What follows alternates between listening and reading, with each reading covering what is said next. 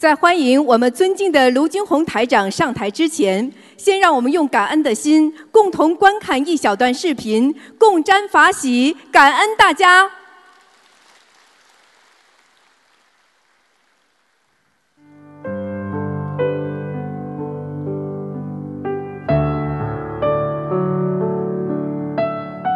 曾经在红尘中寻寻觅觅。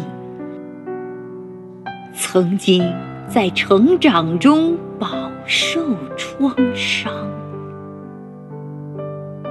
面对人生的苦痛磨难，面对命运的风吹雨打，有谁能看出我的脆弱？有谁能理解我的泪水？直到遇见了您，我亲爱的师傅。从此，漂泊的心灵有了依靠，迷惘的灵魂有了皈依。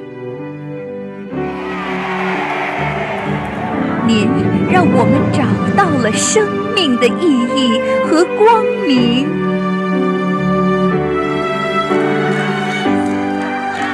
师傅，我亲爱的师傅，每一次法会上的欣喜重逢，每一次法会后的依依不舍，再见两个字，我真的不想说。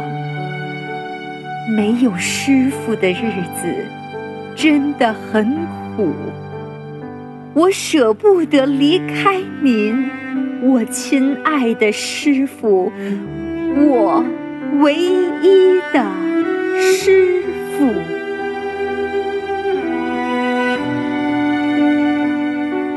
一路为我们遮风挡雨的师傅，一路为我们忍病耐苦的师傅，一路为我们鞠躬尽瘁的师傅。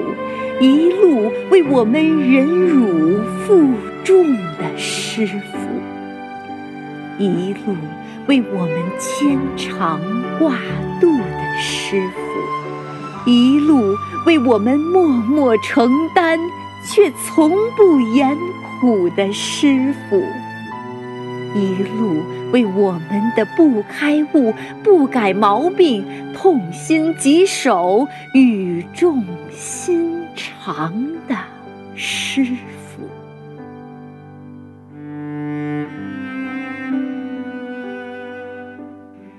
总是包容我们所有缺点的师傅，总是比亲人还要关爱我们的师傅，总是感恩我们护持佛法的师傅。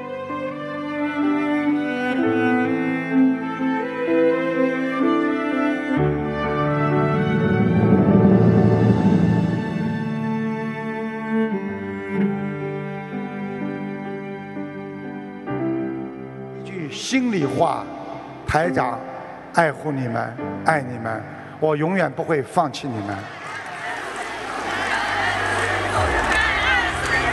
师傅，我亲爱的师傅，我会谨遵您的教诲，勇猛精进，广度众生，积功累德。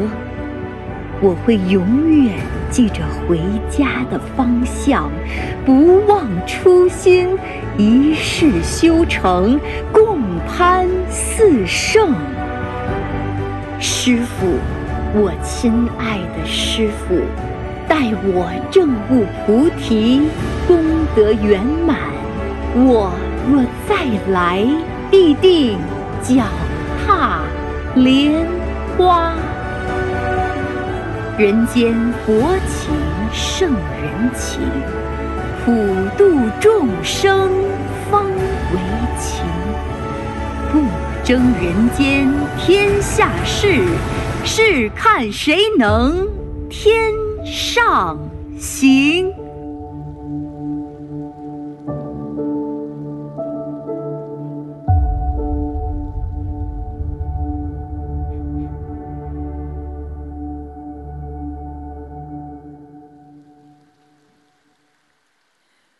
洪台长不辞辛劳，心系众生，在辛苦的拜师仪式之后，顾不上休息，仍然要坚持为我们现场开示。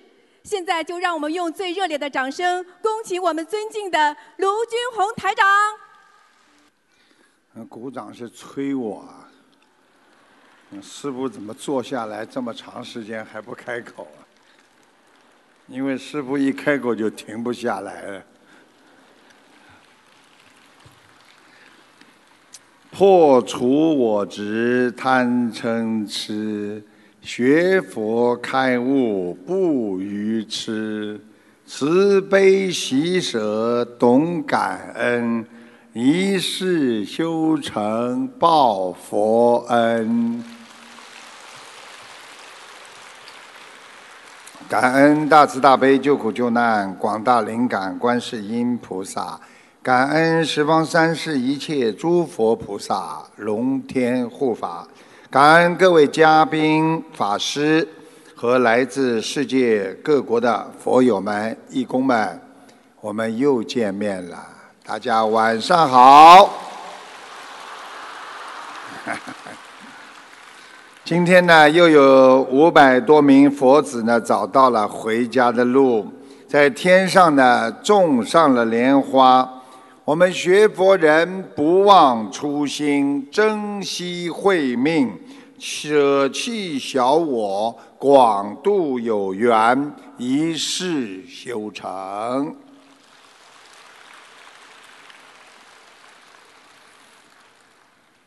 这个世界上啊，每一天啊，大家知道有多少人死亡吗？啊，十七十七万人啊。忧郁症，那这两天我经常在讲啊，每一年自杀有一百万人，那么车祸每年啊死亡是超过五十万人，伤残是一千多万人，全世界每年约有六亿人患各种传染病。这个世界每天有多少人在天灾人祸当中失去了生命的希望？车祸、癌症、地震、家庭破裂、忧郁症、恐惧症，让我们人觉得活在这个世界上非常的痛苦和煎熬之中。学佛人懂得珍惜现在。感恩知足，从佛法的智慧般若中获得开悟和解脱，这就是我们学佛人应该做的事情。面对天灾人祸，人类的生命非常的脆弱。三月二十六日，俄罗斯购物中心一场突如其来的大火。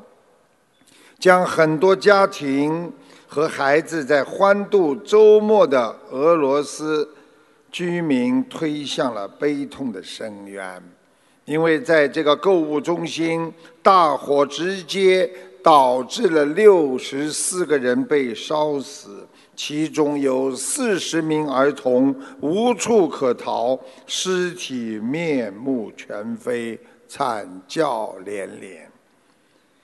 美国在今年年初遭遇了十年最严重的流感，流感疫情肆虐的美国四十九个州，死亡的儿童达到一百十四名。根据美国的疾控中心数据，二零一八年的年初，每周就有四千多人因为流感和肺炎而死亡啊。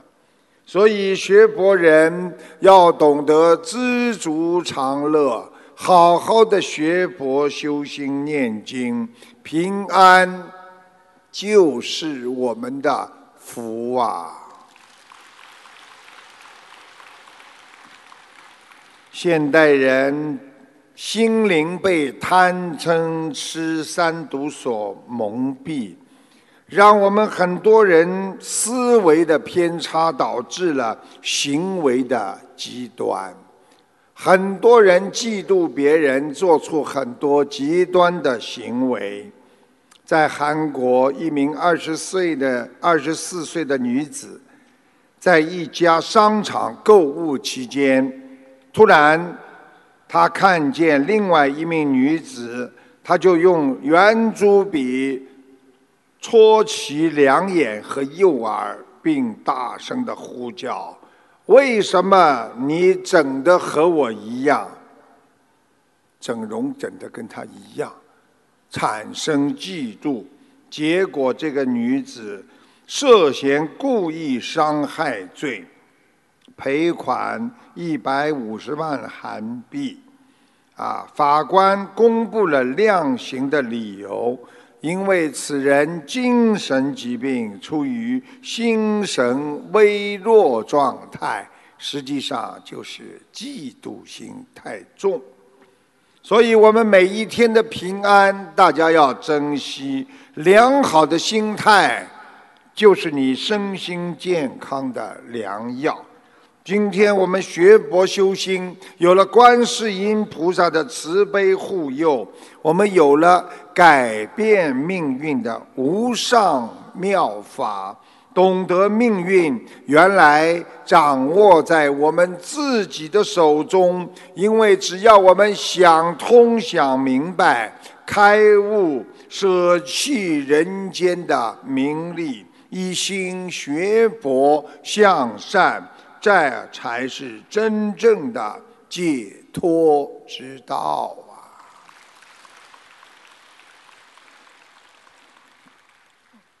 有一位中国的佛友患有高血压，啊，福建的糖尿病、尿毒症。突发心脏衰竭和胸腔积水，在医院抢救多天，昏迷不醒。医生跟家人说：“准备后事吧。”家人万分着急，想起了几天前刚刚从理发店老板娘那里结缘到的心灵法门，于是马上按照念经许愿放生。当天到庙里去向观音菩萨许愿，放生一万条鱼。放生结束是下午四点半左右，回到医院，没想到医生说病人已经苏醒，由原来的肌酐值六百多一下子降到了两百多，连医生都说这是奇迹呀。病情瞬间好转了，所以相信观世音菩萨的慈悲。我们今天法喜充满，刚刚有五百五百位弟子，当中有几十个人都看到了菩萨，他们都写来了灵验的这些信，大家看看有多少。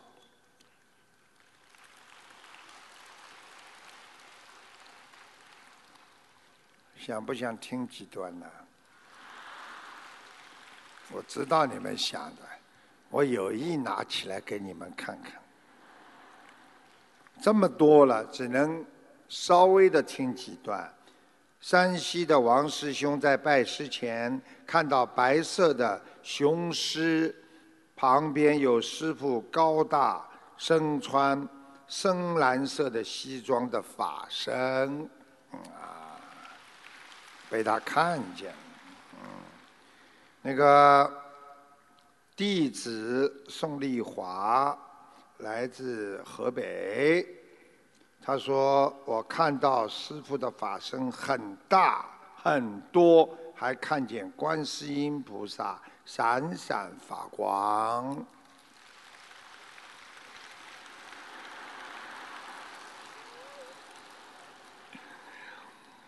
那个，今天是这个，他说我看到菩萨妈妈从画像当中走出来，还有孙悟空在头上翻跟头，我热泪盈眶。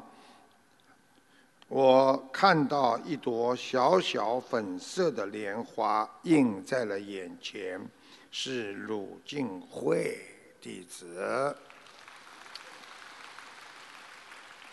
他说，在观音堂看到释迦牟尼佛、弥勒佛、南京菩萨、斗战胜佛、济公菩萨。金刚龙天护法菩萨又看到了南天门，到了欲界天，此时感觉身体乘龙驾雾，看到了观世音菩萨妈妈穿着如淡淡的漂亮的袈裟，然后在想我在哪里呢？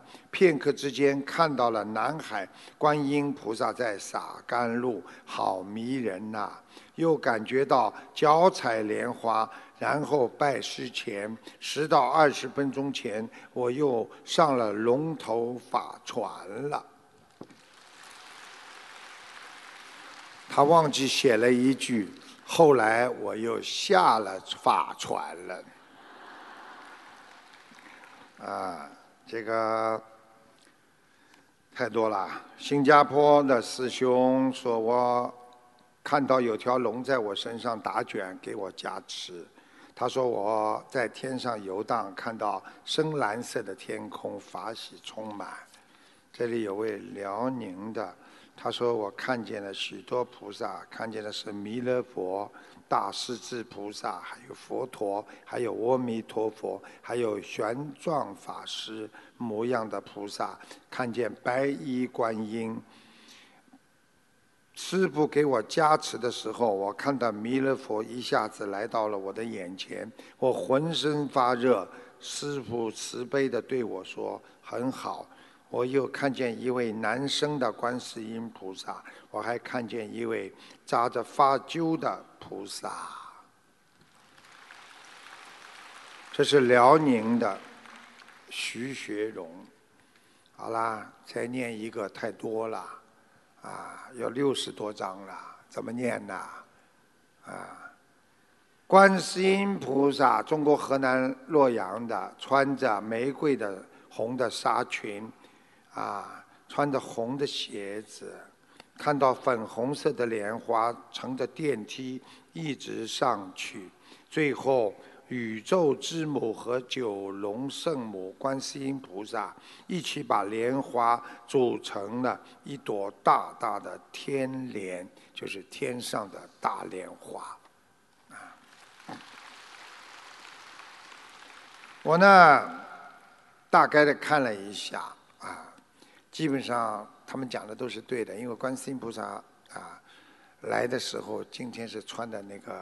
啊，白色偏一点点粉红色的，他们所有的人看到观世音菩萨都是穿的粉红色的衣服，说明他没有，他们没有打妄语，他们说的是真话啊。好，以后呢，我们会把这些反馈呢，啊，这个放在啊专门一本书里边啊，因为有很多的，每一次拜师都有很多弟子看见。接下来呢，师父跟你们讲，学佛人的境界是最重要的啊。当你境界上升到一定的阶段，你会脱离很多物欲的追求。所以人生实际上有三个境界，第一个境界那就是求。所以人第一个境界，初级的境界叫求。我们每个人都生活在追求，所以我们都觉得追求物质那是生活的动力。哎呀，我要买个房子啊，所以我一求我就天天打工，拼命的挣钱啊，这是我的动力。我们一辈子被这种房子啊、啊车子啊一切假象所迷惑、所困扰。实际上这些东西最后都不是我们的。我们以为，人只要有了充足的物质，就会得到人间美好的生活。所以很多人以为赚了钱了，他一定是很幸福的。不少人倾注了自己一生的精力，去去追求财富、名利和欲望。等到我们要离开这个世界的时候，我们还不知道自己为什么来到人间，也不知道我们应该回到哪里。这时候，我们的境界认为白来了人间。世界上很多人都活在这个境界当中，这叫第一境界。接下来跟大家讲第二境界。第二境界是缘分了。一些人在物质丰富的时候，他突然发现，我虽然什么都有了，我怎么还觉得不够开心和美好呢？虽然物质给我们带来一些快乐，但是物质并非能给我们带来全部的美好和幸福。尤其在物欲横流的现在，我们内心常常充满的多愁善感、苦闷迷茫、忧愁伤痛，不知道怎么样来消除它。所以这个时候，人的第二境界开始了。追求的一些精神上的求索，寻求内心精神的宁静和寂静。这部分人逐渐会脱离自己所拥有的部分的物质的控制，有意识的选择放下一些外在的物质，他们开始回到身体本质的层面。明白了，身体哦，原来是修心的根基呀！生命是人生之本呐。他们开始珍惜自己，珍惜周围的亲人。他们开始要懂得用智慧，慢慢的让自己的精神来修复和还原自我的心灵的健康。这些人已经懂得了回归生命，进入到生命的本源体。世界上少数人是活在这个境界当中，这叫第二境界。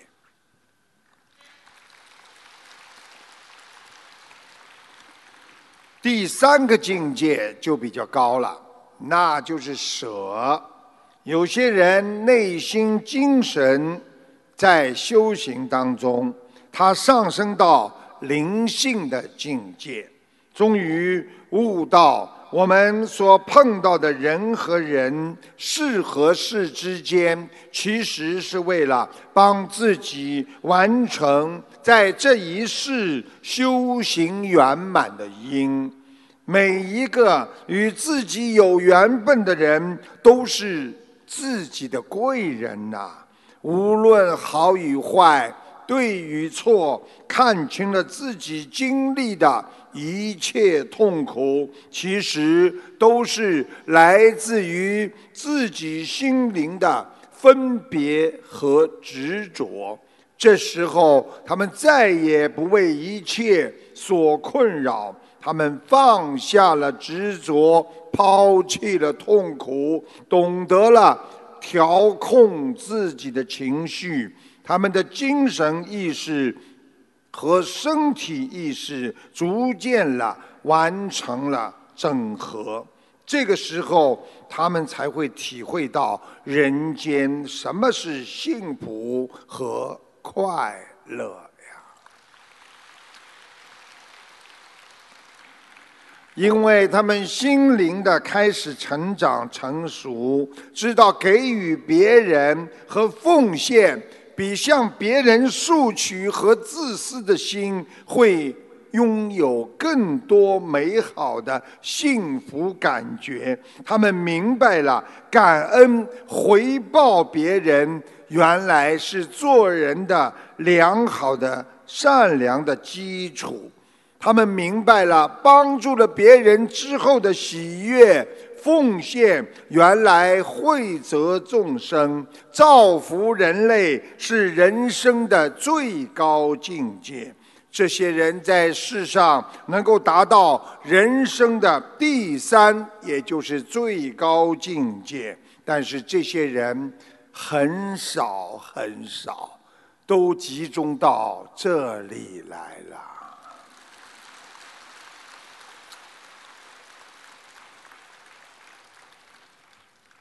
话还没讲完呢，都集中到这里来了，那是不可能的。跟你们孩子们开个玩笑，其实人间还有三层楼，第一层是物质生活，第二层楼那是精神生活，第三层楼那就是人的灵魂生活。我们人很容易在物质生活当中能够得到满足，但是我们很难的。啊，在精神方面得到满足，所以慢慢的脱离物质和精神，你就会拥有人的第三层烦恼和超脱放下的人间的那些物质和名利，你就住在第三层。所以人生的三个境界和三层楼都是对应的。我们人茫茫不悟的根源是不知道自己到底从什么地方来，要到哪里去，不能明智的给自己定位，求索人生，完善自己。我们只有学佛，才会彻底的明白我们到底是谁。心要住在哪一层楼，才能接近我们的目标，接近我们的菩萨？明智人生、觉悟人生、定位人生，才能让自己修行人生、开悟人生、创造大成人生啊。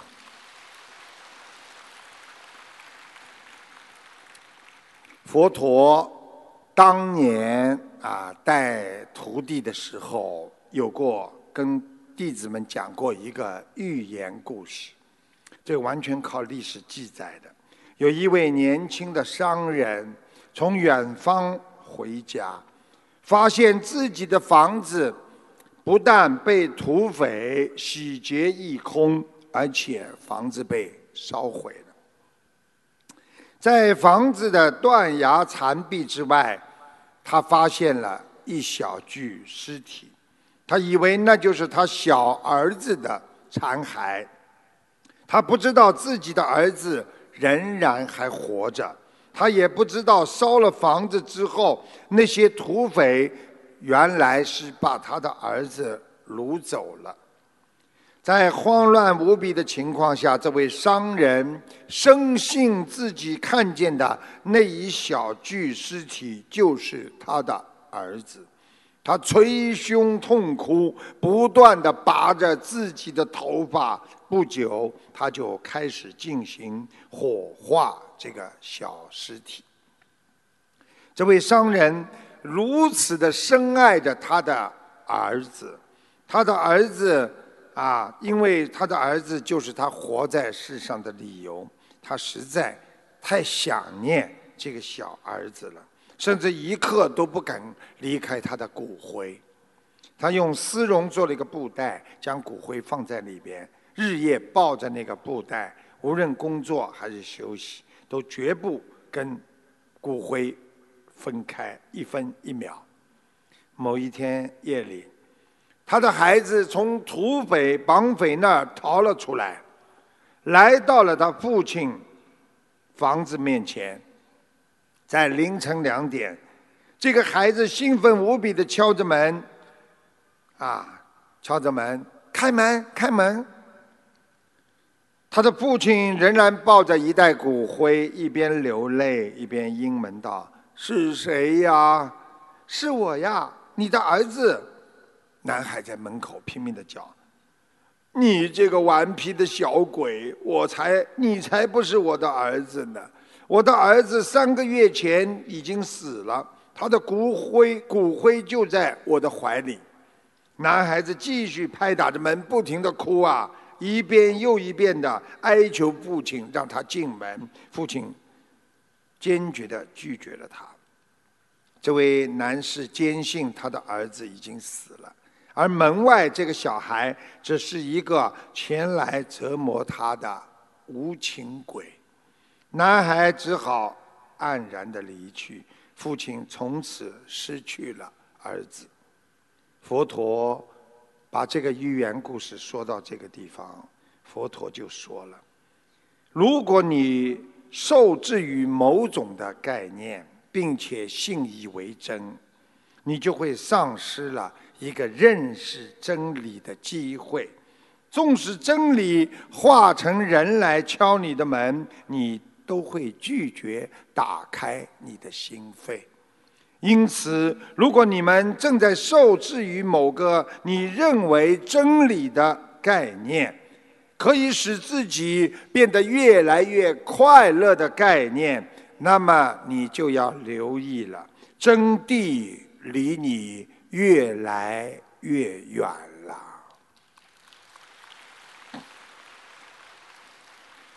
我们正念修持的第一步，就是要把自己过去的执着的那些概念解脱出来。我们要留意，我们每个人都会执着和偏见的观点，制造我们的苦难。我们要下定决心，不要去执着于教条。曾经学过的理论和意识形态，我们拜佛也是一样。佛法是帮助我们来发展智慧和慈悲，指导我们的一种方法，不是对我们的一种束缚。所以，如果你今天学了佛了，每一天还活在争斗、嗔恨，还。自我意识很强的教条当中，那你一定是走偏了，所以要赶快把自己纠正过来呀！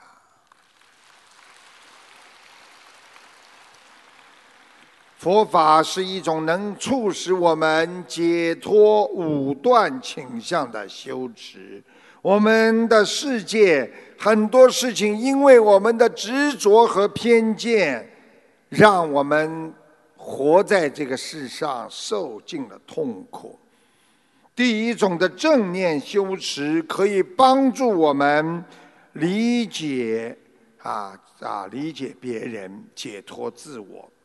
而最高的自由，就是从自己的概念。和自己已经认为对的执着当中解脱出来。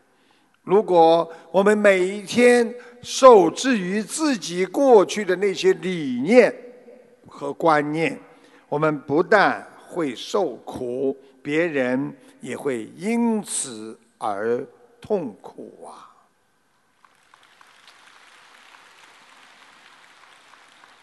这个。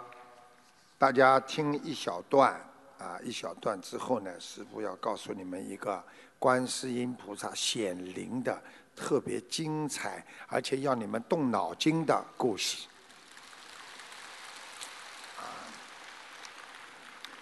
台长看到一个女同修心脏不好，什么事情都担心，心急，睡觉不好，腰腿不好，睡在床上浑身无力，右手发麻，但人很好，脑子搞不清楚。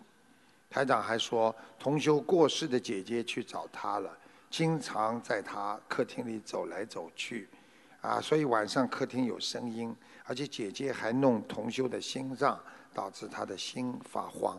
请大家听一下录音，谢谢大家。师傅你好，你好，向师傅请安，请讲。我帮我师兄问一个啊问题：六五年的蛇，女的。在我身边。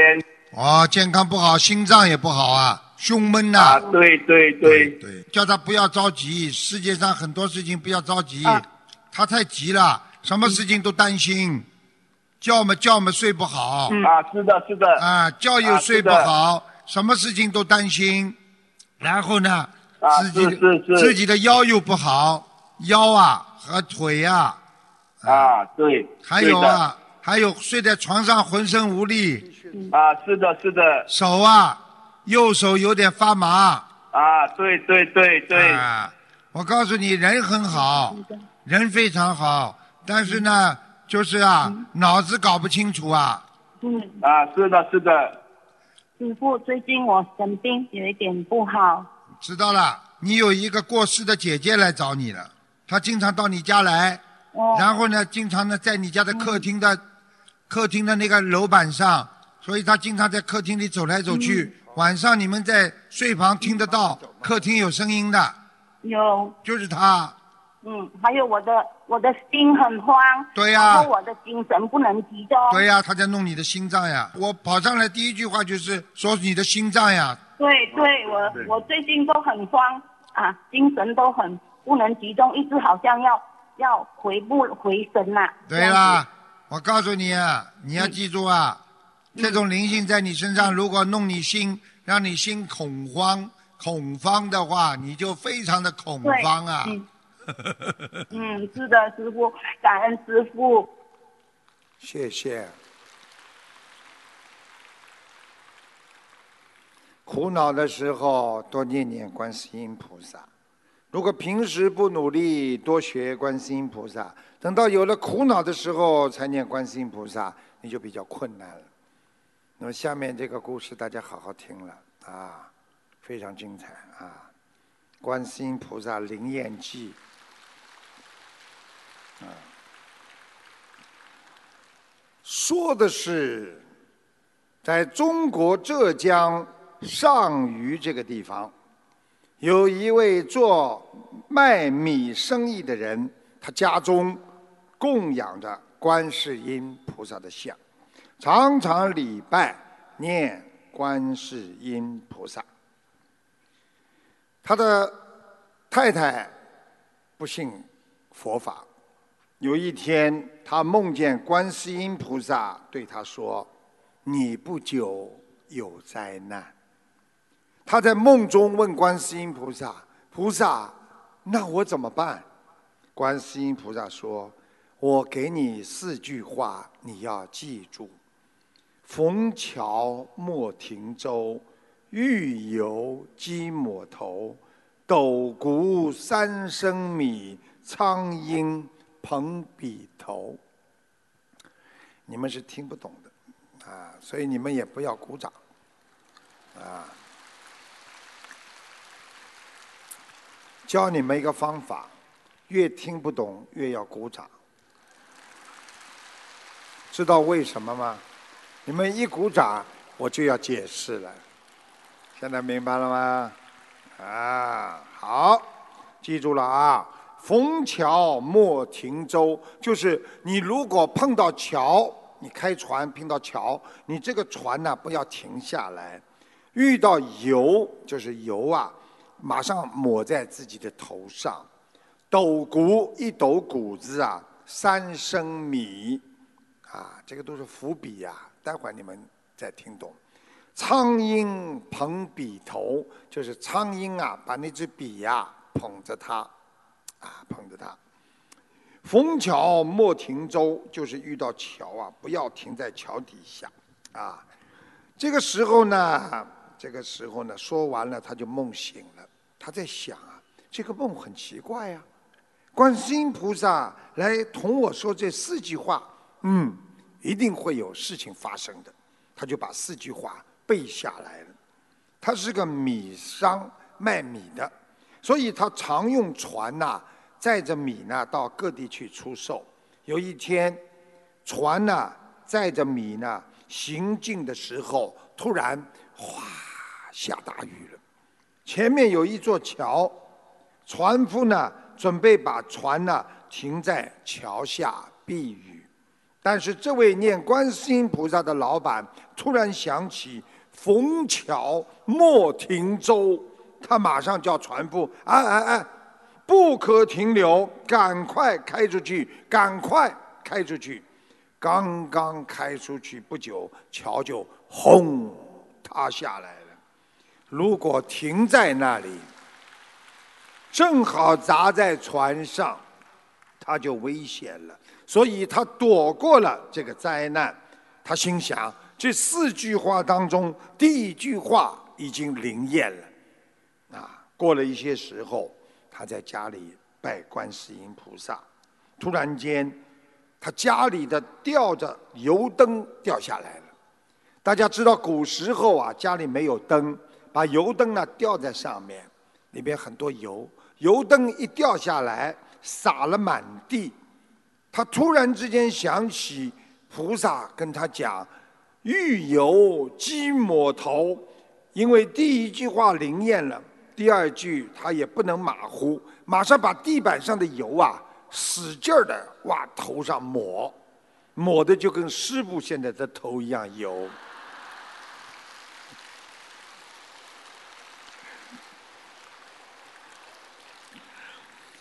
现代呢？那那这个人呢，在在呃家里呢都是留头发了，对不对啊？男的很短，女的很。过去呢，古时候呢，男女的头发都很长。清朝的时候呢，男人呢也是留的长头发的。这位米桑呢，抹了头以后呢，头上都是油啊，他就睡觉了。到了夜间，突然醒来，他闻到屋子里有很腥的味道，觉得很奇怪。他点灯一看，哇，他的太太被人杀死了，把头啊砍断了。他心里非常的惊讶，怎么会有这种事情发生呢？第二天，他就去向他的岳父报告。他岳父一看，就问他：“你和你太太感情好不好啊？”他说：“我和太太感情没什么不好啊，很好啊。”他父亲突然想起来，嗯，我女儿是不信佛的呀，你是拜佛的呀，相信佛教的，你们的感情一定会有问题。他说没有问题啊，岳父，你是不是和邻居有什么仇恨呢？没有啊，那你家里有没有丢失过什么物品啊？我检查了，什么都没丢失啊。嗯，可见这不是仇恨来杀的，也不是劫财来杀的，那一定就是你杀了我的女儿，没有别人。来人呐，把他拉到县衙里去控告。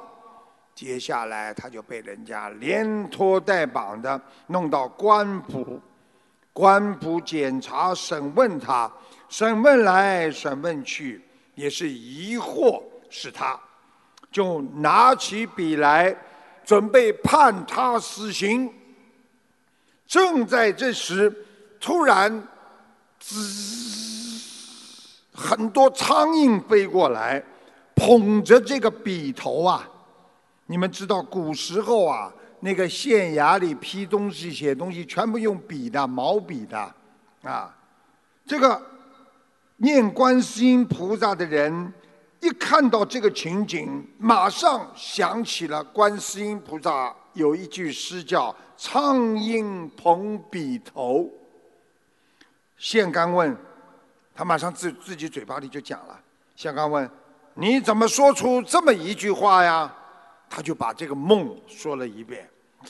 县官一想，第一句、第二句、第四句都灵验了，那么就是第三句。斗谷三升米，这句话到底什么含义呢？于是县官和周围的人商议，怎么叫斗谷三升米呢？想来想去，哦，一斗谷子去了三，应该还有七，除去了米，就剩下了糠。嗯。应该有一个叫康熙或者叫戚康的人，因为清朝古时候叫康熙、戚康的人很多，县官就派人去调查。来人呐，帮我在县衙内好好的查一查，有没有人叫康熙的人？结果真的还有一个叫康熙的人在他们县里，马上逮捕了这个人，一审问。他就坦白了，原来呀，这个康熙和这个米商的太太有染，所以想把这个念观世音菩萨的老公丈夫男人杀死。他们晚间来行凶的时候啊，因为农村呐、漆黑一片，没有灯的。他呢，女人和男人的分别呢，因为女人的头发都是擦着油的，而男人头发是不擦油的。他晚上呢摸过去，一摸，头全是油，嗯，那就是他的女人，所以就把没有油的头歘砍了。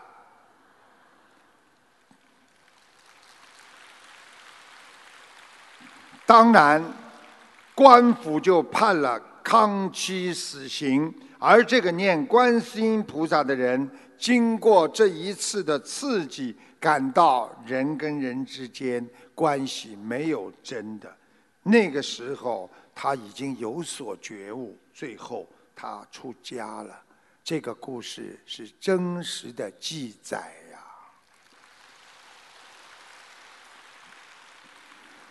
在现在的五浊恶世当中，如果我们没有观世音菩萨的慈悲，我们很难避开很多的灾难的。所以希望大家每一天要念观世音菩萨，常把观世音菩萨放在心中，观世音菩萨会念诗给你们听的。啊，观世音菩萨有一首诗你们听过不啦？啊，没听过啊？想听啊？想听不啦？想、观世音菩萨说了啊，嗯，普度众生，有求必应。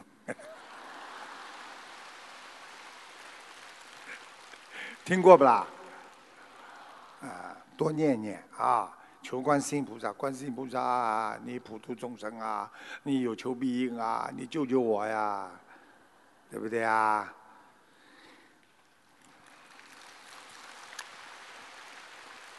就是在前一一几个月，美国的一名二十四岁的越南裔的女子叫啊，女子叫阮成坐，啊，她去啊坐着朋友的车，在美国的新泽西州发生车祸死亡了。就在他去世前的几天，他在他的 Facebook 上面留下了一条信息。他告诉他的朋友，信息上写的：“我这一周一直梦见死亡。昨晚我梦见了一个死去的亲人。这些梦到底想告诉我什么呢？”令人感到奇离奇的是，不到四十八小时，这个阮女士就在这次意外车祸当中不幸身亡。这条这条状态已经被分享到上万次了，所以告诉大家，好好学佛，消灾避难呐、台长，看看你们都是我的弟子。台长说：“人成即佛成。”我们很多人不要说渡人了，连基本的做人都有问题。所以我经常在开示的时候，要告诉你们一些做人呐、学佛应该注意的事情。啊，台长今天又要告诉你们了，请大家好好听啊。当你自己不开心的时候，想想自己啊，算一算，你还有多少年可以折腾？想明白了，你也不会生气了。当你烦恼的时候，你想一想，人生是减法，生命每一天都在减一岁啊，减一天。你看见这个人很讨厌，你就想一想，我见你一次，我就少一次，有什么好烦恼的啦？对不对啊？看见有感恩的人，你就要看。看你一次，我就少一次，你让我多看几眼吧。所以，不忘人恩，就是不要忘记别人的恩情；不念人过，不要去老念叨的人家做错的事情；不思人非，不要老想想着别人做错的不好的事情；不记人怨，就是不要去计较别人和你的怨恨。所以，当你忧伤的时候，你要想到，生活本来就是一场戏。人生就像一列火车，有去无还的车呀。开到终点站之前，上上下下的乘客就是你一生接触的朋友亲戚，没有一个人会陪你坐车到底的。你要赶快好好的在车上多多的准备。当火车到终点站的时候，如果有一架飞机在等着你上天，那你就是没有终点站的旅程啦。来到人间，什么都没带来，走的时候你想带走什么？用一句诗来讲，带不来的一丝尘土，带不走的半片云彩呀。当你不满意别人的时候，你想一想，和富人比一比。他们吃着饭，你也吃着饭；他们睡着觉，你也睡着觉；他们坐的车，你也坐的车。我们活着知足就是幸福，不跟他们比。你和病人比一比，你会觉得我们活得很健康就是幸福。你和过世的亡人比一比，我们还活着就是幸福。人这辈子想活好，记住八个字：心要简单，人要善良啊！当你要生气的时候，你想一想，有没有必要和值得不值得生气？生气你也要吃饭，生气你也要睡觉。与其生气，还不如好好的不气，好好的念经，好好的修心就可以。当你和别人斤斤计较的时候，想一想，人在世界上走，本是一场空，何必处处计较？步步不让别人，话多了伤人，计较多了伤神。与其伤人又伤神，不如不烦恼，一辈子就图个无愧于心，忧心。自然呐，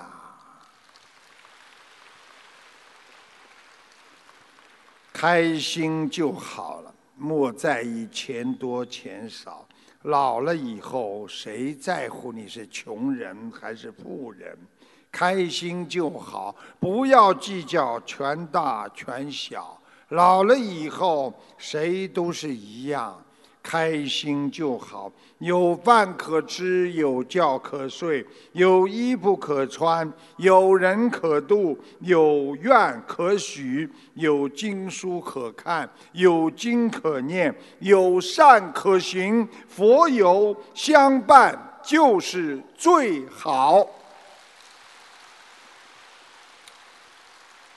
你们这几天佛友相伴，开心不开心啊？你们感恩不感恩的？不是亲人胜是亲人，对不对呀？他们为什么？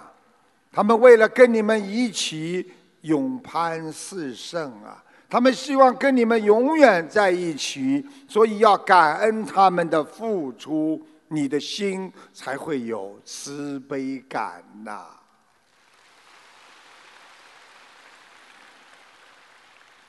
那个啊，这个，还有一个啊，台长呢，这个两位本来要开刀的同修看了图腾得到加持，一个同修右手已经一年不能动了，拿不了筷子，吃不了东西，写不了小房子。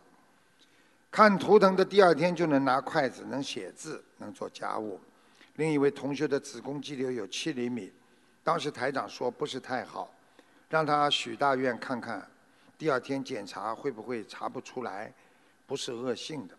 果然第二天检查的时候，医生说没有恶化，啊，但是还要进一步检查有没有其他的癌细胞，就算有的话也是非常早期的。台长告诉他不要查了。啊，那天台长已经帮他加持拿掉了，请大家听听这个录音，谢谢大家。呃，师傅，我现在个反馈几个问题，就是，嗯，周二的时候，呃，就是师傅帮两位同修看了图腾嘛，然后有有两位同同修都是要开刀的，就是一位同修他就是呃右手一直不能动的，师傅加持之后一年多不能动的右手都拿不了筷子，吃不了东西，写不了小房子。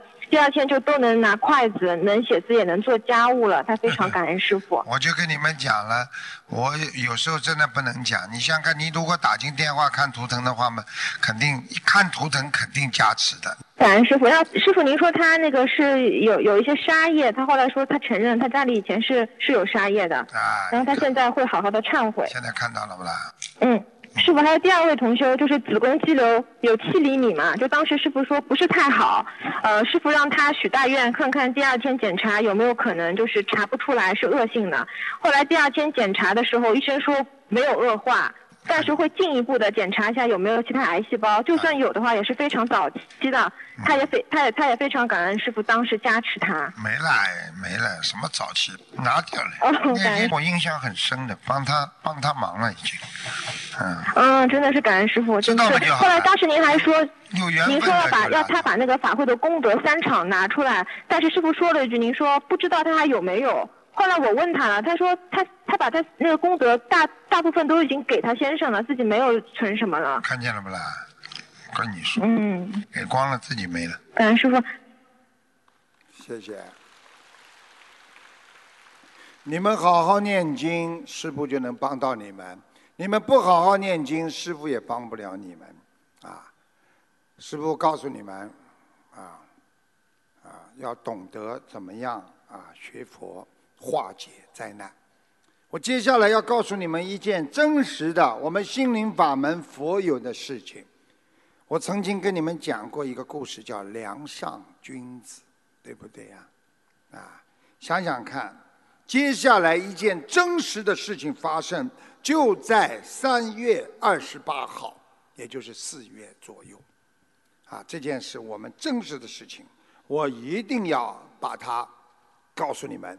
是完全真实的，你们觉得非常不可思议的事情，慢慢听我道来。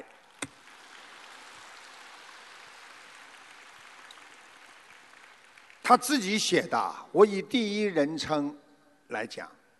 啊，今晚三月二十八号，像往常一样，我准时六点上晚香礼佛。大概在十九点三十分左右，在三楼佛堂，我听到门外有轻微的声响。因一个人在家里，我稍作思考，拉开佛堂的门，转向楼梯口。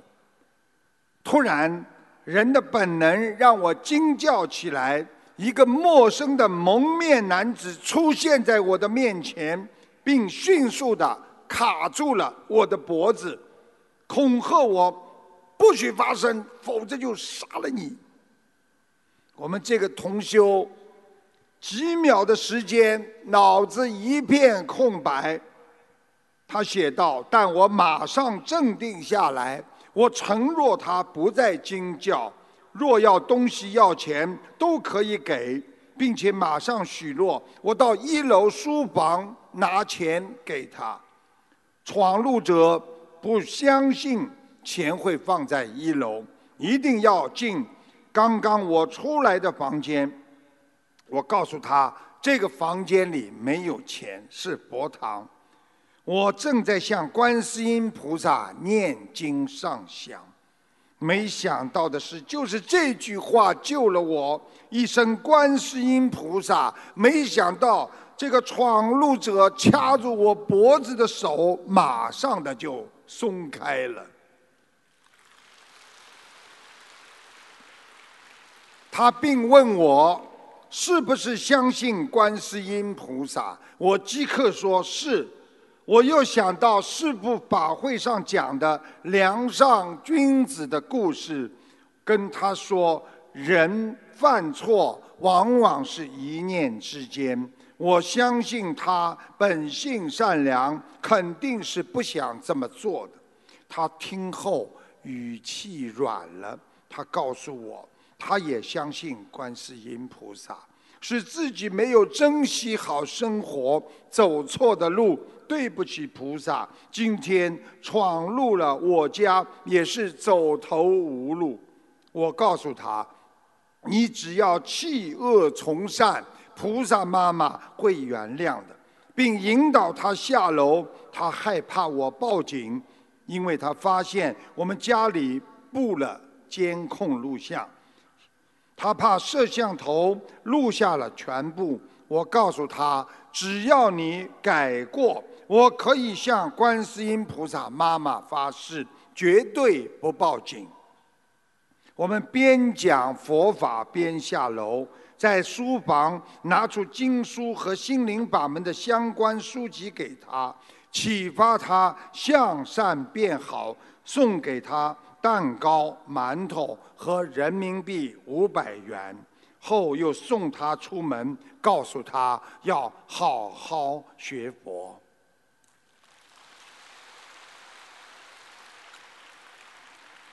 其实，他继续写，在春节的时候，菩萨妈妈就托梦托梦，让我见到我家有闯贼进来，门坏了。两天前又发现从未开的前门被人有动过的迹象。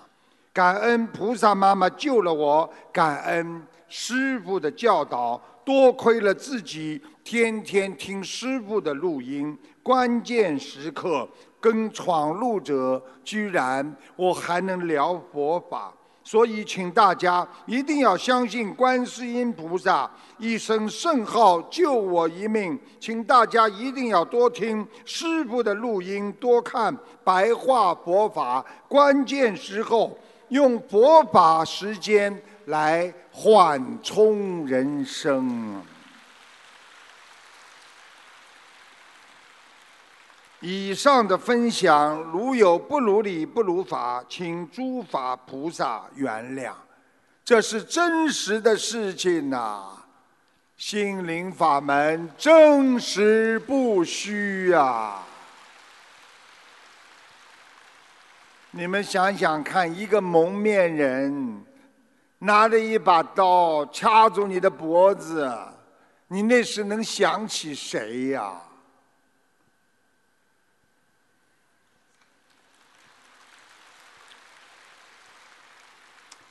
他如果心里默念观世音菩萨，可能他的脖子会早一点舒服啊。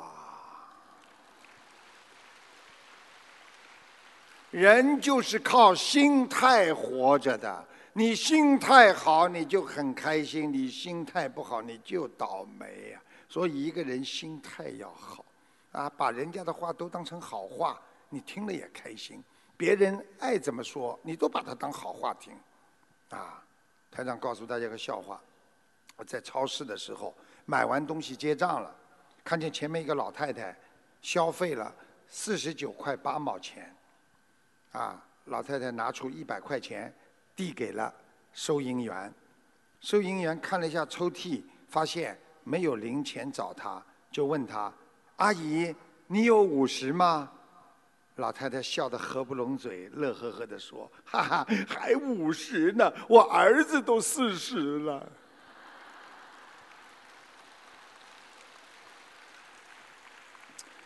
人生之中，我们必将经历的波折、坎坷、喜怒哀乐，悲欢离合。人的一生不可能一帆风顺，我们从幼稚到成熟，再到慢慢的啊老人的一种经验，是一种过程。所以人生，刚刚我跟你们说四个境界，接下来师傅要告诉你们，人还有生活当中的四个境界。一是痛而不言，痛而不言就是自己痛了不说话，啊，心里承受痛。无言不是不痛，而是面对悲痛和惨痛，啊，有自己的啊人生观。二是笑而不语，微笑具有排山倒海的力量，所以人不管碰到什么事情，微微一笑，有时候胜过千军万马呀。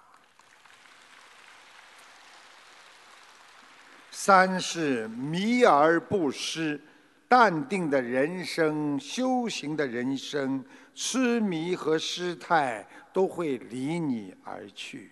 四是惊而不乱，从容很难不惊。人的毛病，一开心忘乎所以，一不开心觉得这个世界都是悲惨。所以要学会从容不惊，心惊则心动，而动中有静，静而不乱，则具有智慧的之美。所以，这就是佛法经常跟我们讲的，叫“如如不动也”。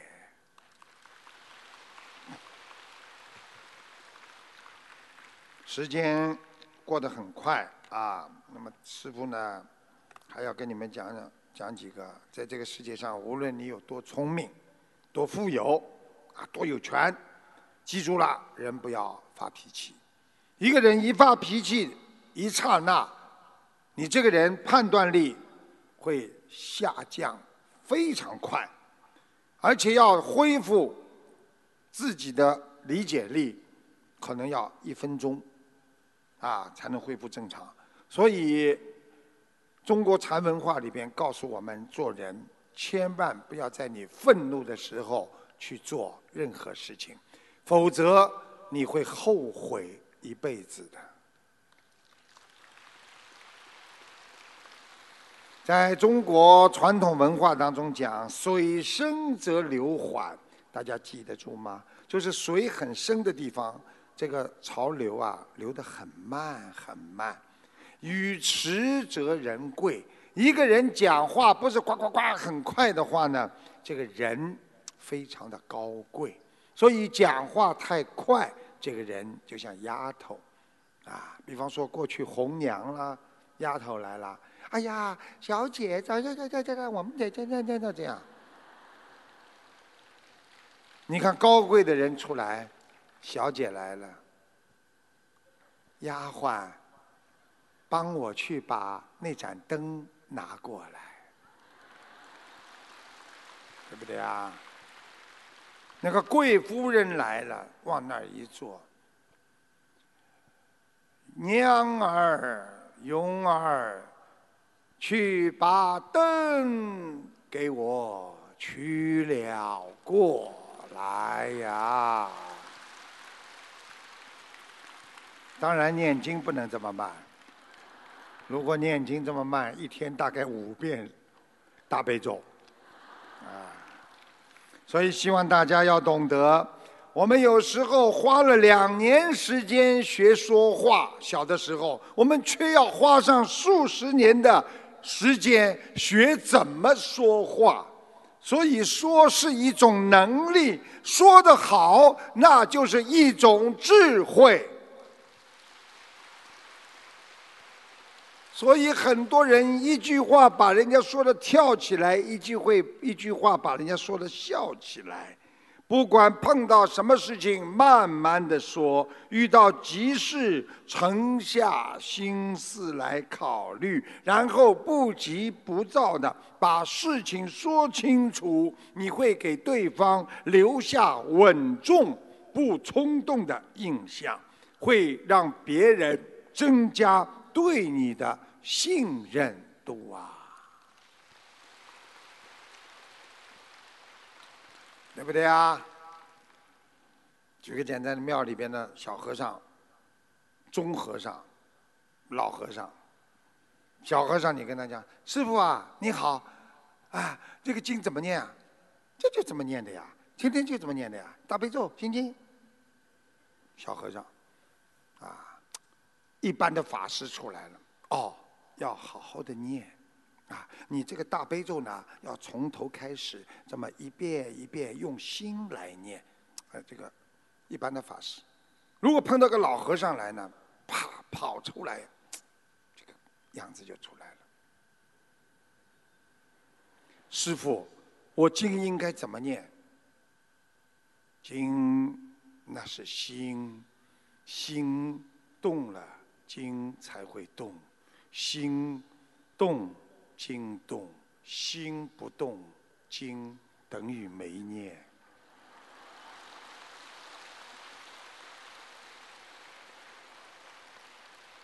阿弥陀佛。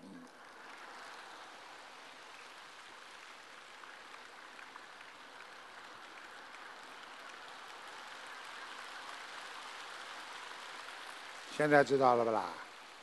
所以讲话都是有窍门的，明白了吗？好，这个时间关系呢，师傅要讲两个小笑话给大家听听了啊。第一个笑话呢，我也是自我检讨，不是太好笑，啊，不是太好笑，但是我希望你们给些鼓励啊，给些鼓励。有一个老婆，啊，冲着老公，啊，老公正好惹她生气，这个老婆呢，突然之间就跟老公说了：“老公啊，我们两个人呢，相差十六倍。”啊相差十六倍，老公说什么？相差十六倍？你这什么意思啊？这怎么说啊？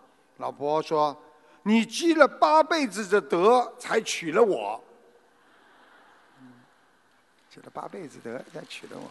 嗯，啊，才八倍。那么老婆还有八辈子呢？老婆停了一会儿说：“ 我倒了八辈子的霉，才嫁给了你。”哎呦，你们给我的鼓励不少，接下来还要讲一个。刚刚吃饭的时候啊啊，你你你们知道吗？就是你们玩手机呀，里边专门什么有地呀，拿了块地什么有吗？有吧？懂不啦？这什么拿块地？我都不懂，我不懂，我要讲个笑话给你们听听。刚吃饭的时候，朋友的爸爸突然抬头跟啊这个儿子说：“我今天帮你拿了块地。”我不是那个地啊，我也不知道哪个地啊。他瞬间明白了自己，哎呀，原来我爸爸帮我拿了块地这么富有，我是隐形的富二代呀。之前的贫困，原来爸爸都是为了磨练我呀。时机终于成熟了，家里终于肯让我大显身手了。这个时候，他看了一眼电视上报道的道琼斯的指数，脑海里闪过的那些经济学的知识、投资的大方向，已经了然于胸。于是，他强忍着内心的激动，用尽量平和又不经意的语气问他爸爸：“哦，爸爸。”是哪里的地呀？他爸爸说：“哦，是邮局的快递。”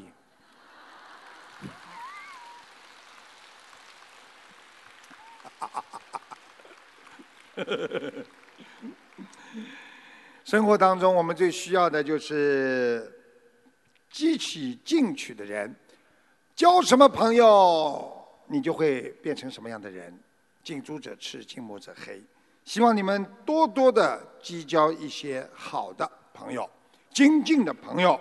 如果你能够跟他们在一起，你会更加的融智和更加的拥有菩萨的智慧。因为精进会使人进步，会使人增长智慧。啊，我们人生啊不可缺少的宝贵财富，并不是我们真正的财，而是朋友对你的激励和帮助。因为有时候钱买不到友谊。我们一个人在生活当中的烦恼和困扰，其实最大的奥妙就是在于我们博友跟博友相处，携手同行，携手共进，携手共修。然而，帮助别人的人是送人玫瑰，手留余香啊。送扔人泥巴，手里有脏啊！谢谢大家，